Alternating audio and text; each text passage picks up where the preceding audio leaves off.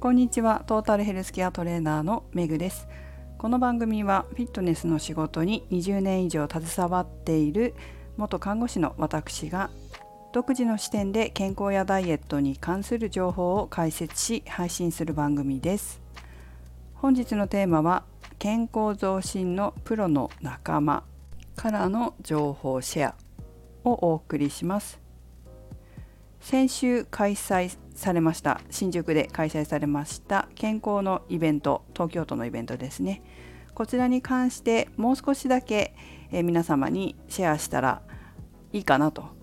役に立つかなというようなお話があったので、えー、今日も話していきたいと思います。今日のお話は一緒にその時運動指導をしていたまあ、健康運動指導士でありながらあと健康経営エキスパートアドバイザーでありながら管理栄養士さんの資格を持った方から教えていただいたそれもね教えてもらった情報が結構面白かったんですよ面白かったというか一次情報というかえーみたいなね話だったのであの結構役に立つんじゃないかなって思います。私たちのような仕事ってフィットネスクラブでスタッフとかをやっていたりすると知り合いが増えたりとかスタッフだけじゃなくてこういう私たちのようなフリーランスのインストラクターやトレーナーとかと知り合う機会っていうのも多いんですけど実際フリーランスとかになってしまうと、まあ、その時間帯だけ来て帰るみたいなことも多いのであまりこう友達とか仲間みたいなのが作れ作りにくかったりするんですね。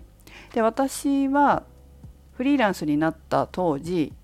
トレーナーの仕事とアクアビクスのインストラクターの仕事を、まあ、フリーでしていてトレーナーの仕事は意外とでもそれでもこうスタジオのスタジオっていうかジムの中で会ったり話したりしながら仲間も増やせてたんですけどアクアビクスのインストラクターはレッスンがかぶったりしないですね。でかぶったとしてもエアロビクスの先生とかそういうスタジオの先生とかだとまあ仲良くなることももちろんあるんですけどアクアビクスのインストラクター同士で話をするとかっていう機会があまりなかったなっていう記憶があるんです。で特にフィットネスクラブそのまま続けてればまだいいけど私みたいに辞めて独立して自分でスタジオとかを持ってしまうとその傾向また大きくなって知り合う機会が減るわけですよねその同じ業界の先生たちと。で久しぶりに私もこういう同業者の方々しかも健康経営エキスパートアドバイザーを持ってる健康運動指導士っていう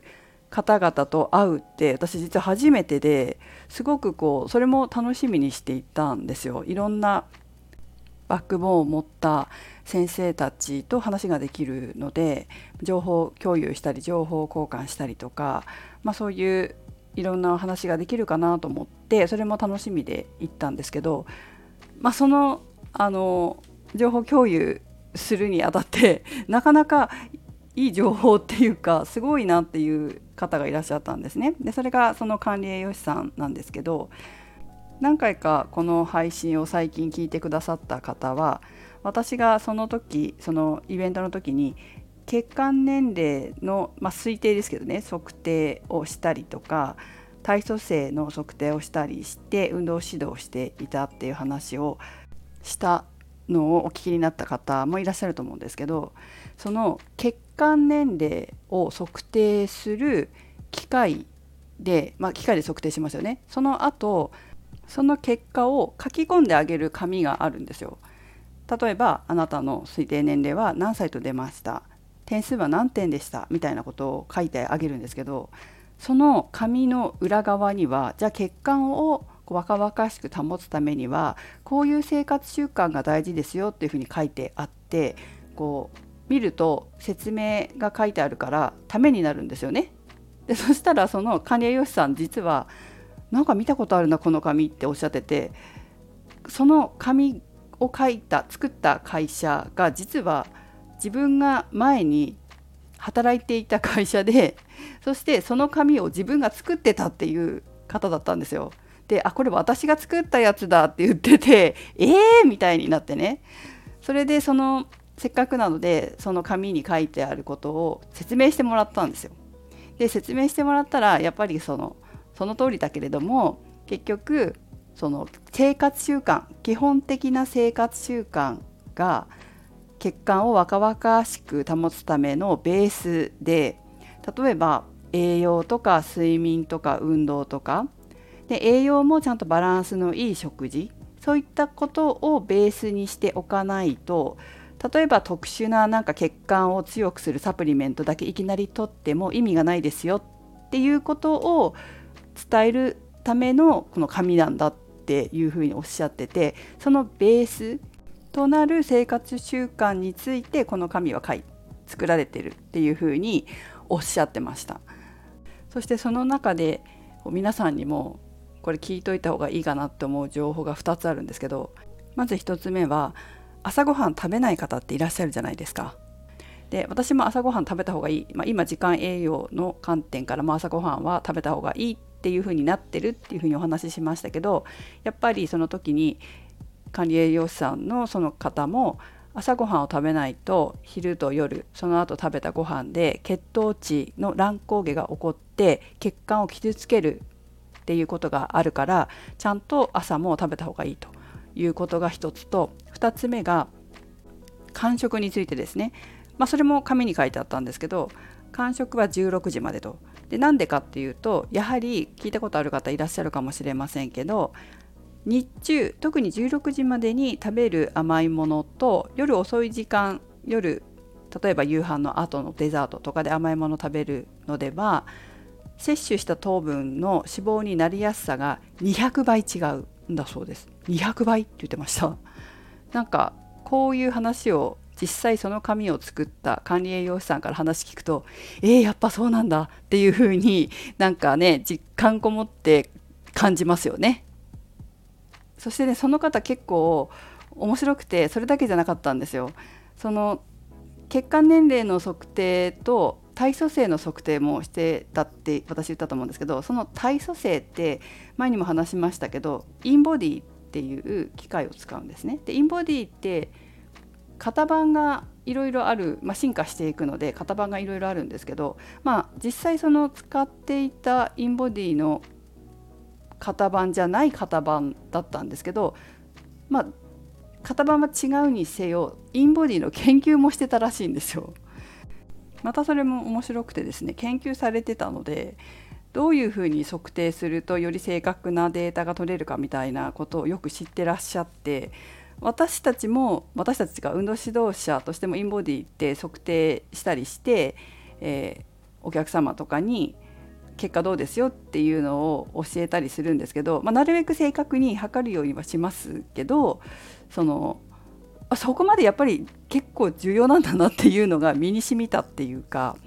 すごくこうこういうふうに測ると血管変わっちゃうから気をつけないとダメだみたいなことを教えていただいてあそんなやっぱり本当に気をつけないといけないんだみたいなのが適当にやってたわけじゃないけどそこまで気をつけないといけないっていうことを気にもしてなかったなっていうところがあってちょっと反省もしたんですよね。でその体組成を測るインボディだけじゃないけどさまざまなこう機械があるじゃないですか体組成計。それ測定する時に皆さんもあのちょっと聞いておくといいかなと思うんですけど測定結果って結構小さなことで変わるらしいんですよ。すぐ変わるらしいんです。電気だから。で例えばその金属指輪とかピアスとかネックレスとか時計とかそういったものをしてると体脂肪がやっぱ高く出やすいらしくてやっぱり外した方がいいということをしっかりおっしゃってましたそれからお話ししたり体をちょっと動かしたりするだけでもかなり変わっちゃうから動かないで話とかもしないで静かに乗って測定した方がいいというふうにもおっしゃってたしあと本当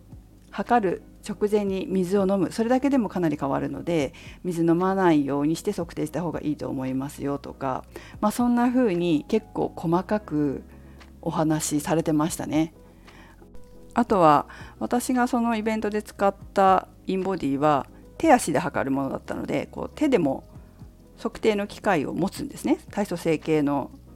取っ手のところを持って上半身も電流を流すんですけどその持ち方もちゃんと肘を伸ばして体から少し離して肘を伸ばし軽く肘を伸ばし曲げたまま測んないってことですね。そして体から少し手を離して動かないで測定しないとダメって言われました。結構細かく本当にその管理栄養士さんはチェックしてくださってて いや適当に測ってたつもりはないけど結構ここまでちゃんとやらないとダメなんだなっていうのが本当にこう私自身も反省したところです。だから皆さんもご自宅で測定する時にそこまでこう気をつけて測定するとよりこう正確に近い値が取れるんじゃないかなと思うので、えもう一回話しますけど金属類を外すそれからお話ししたり動いたりしないでおとなしく測定する。あと水。お水は飲まない。測定する前に水を飲まないで測定する、まあ、口に物を入れないっていうことかな。で測定をする。そしてえ上半身も測定できる。最初成形の場合は手の位置。その機械によって違うと思うのでちゃんと説明書に書いてあるような測定の方法を守って測定するっていうことが大事だということですね。あとは私は話を聞きながらやっぱり一回一回正確なデータが取れるとは限らないので、まあ、正確に近いっていうことにはなるかもしれないけど絶対正確っていうわけで私はないと思うんですよ。なので1回のデータをこう過信してみるんじゃなくて